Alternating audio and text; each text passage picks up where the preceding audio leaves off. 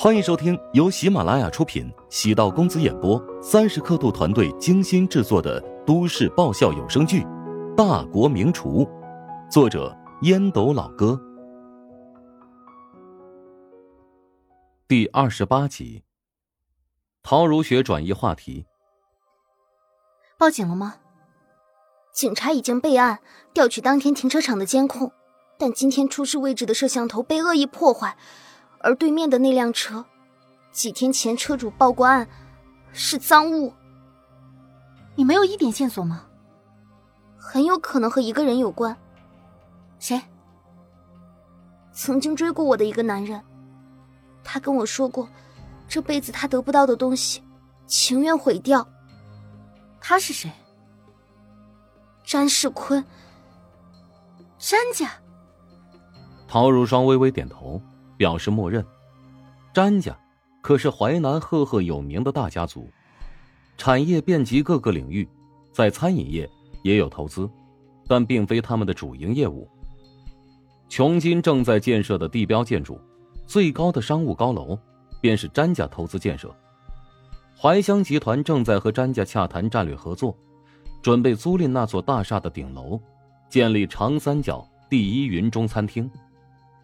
为什么之前没告诉我和妈？因为你们瞧不起我的工作，我要证明自己不靠任何人，依然可以成功。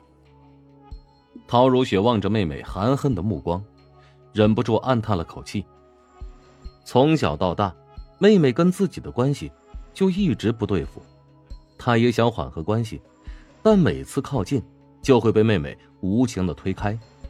陶如雪也明白，妹妹跟自己生分的原因。从小到大，他都会优先得到最好的资源，而陶如霜永远只会被遗弃在角落里。陶如雪甚至也怀疑陶如霜是否是妈妈亲生的。乔治的小腹缝上了好多针，因为打了麻药的缘故，一直处于昏迷状态。麻药消失之后，疼痛感瞬间蔓延全身，他觉得额头上一片清凉。睁开眼睛，是陶如雪拿着毛巾在帮自己擦拭额头。别乱动，哪儿不舒服呀？我帮你调整。我这是在做梦吗？别自作多情，我会在这儿，只是因为你救了如霜。你没必要跟我解释这些。我知道，在你心中，我就是个多余的人。我躺在手术室的时候，你是不是特别希望我醒不来？人生三大幸事：升官发财、死老公。我死了的话，你就好迅速改嫁了。还这么贫，我反而放心了。嘴巴还能这么损，至少说明你的脑子没出问题。哎呀，我现在想想还后怕呢，再往下移一寸。子孙根就断了，你以后啊，恐怕就只有守活寡喽。陶如雪迅速回过神来，红着脸瞪了乔治一眼。话不投机半句多，果然跟你没法聊天。旁边传来动静，陶如霜从单人床上坐起身。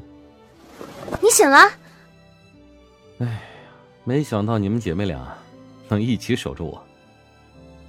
我还是很讲人情和道理的。如果不是你救了我，也不会躺在这里。他醒了，你现在可以回去睡了，在这边也没什么意义。我只是小睡了一会儿，现在精神抖擞。你回去休息，我来守着。陶如雪皱眉，有些话不便说出口。陶如霜是乔治的小姨子，小姨子和姐夫在屋子里独处，传出去肯定会变成笑料。陶如雪朝陶如霜使了个眼色：“你跟我出来一下，我有话跟你说。有什么话不能当着姐夫面说呀？你还知道他是你姐夫？不知道的以为是你男朋友呢。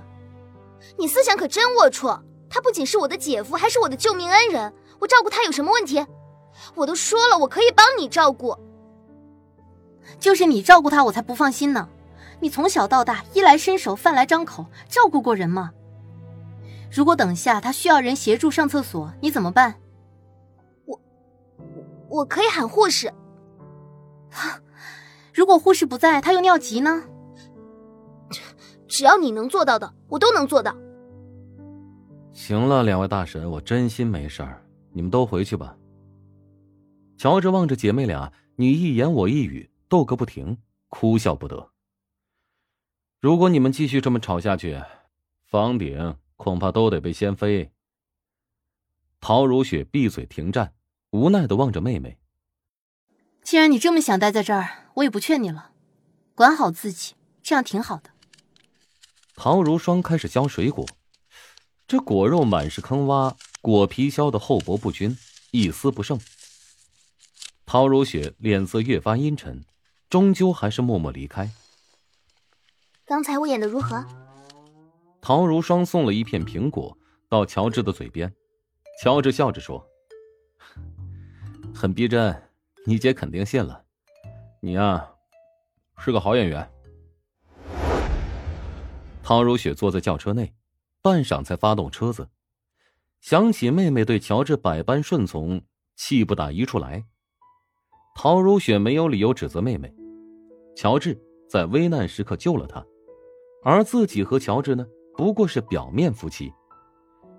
如果自己留在病房里，别提伺候乔治了，恐怕三两句就得针锋相对，闹得不可开交。他现在意识到自己的心态在改变，他竟然萌生出照顾乔治的想法，放在几天之前那是根本不可能的。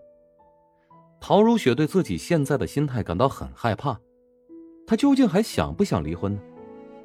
既然最终两个人会分道扬镳，还是要保持一定的距离，等陶南方的病彻底痊愈之后再谈此事。陶如雪害怕和乔治进一步相处，她会慢慢丧失离婚的勇气。难道自己就这么将就着跟乔治过一辈子吗？绝对不可以。陶如雪的心情很纠结，她知道自己现在很扭曲，也痛恨当初自己没有原则，答应母亲接受了这场看不见未来的婚姻。手机铃声响起，陶如雪叹了口气，接通电话，传来韩冰的声音：“我刚才跟同事打过招呼了，会重点照顾乔治的。又麻烦你了。”让你很为难吧？哎呀，只要能让你开心啊，这点事又算得了什么呢？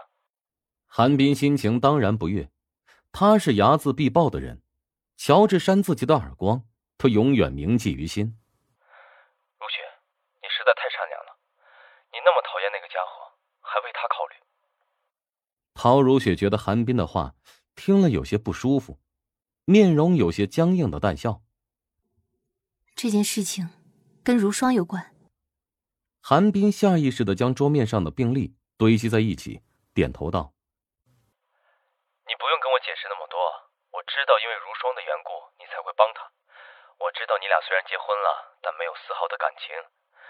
我会等你收拾好乱吗？”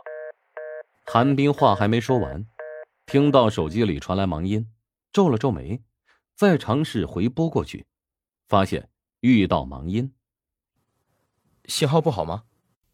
韩冰郁闷的将手机丢到抽屉里，朝手术室方向走去。陶如雪故意将韩冰的电话掐断，拉入黑名单。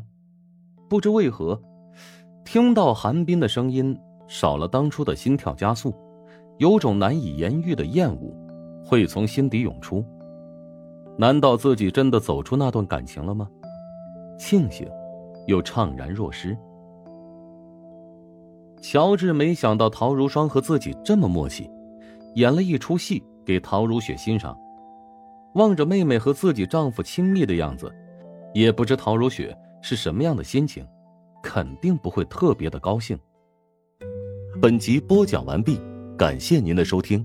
如果喜欢本书，请订阅并关注主播。喜马拉雅铁三角将为你带来更多精彩内容。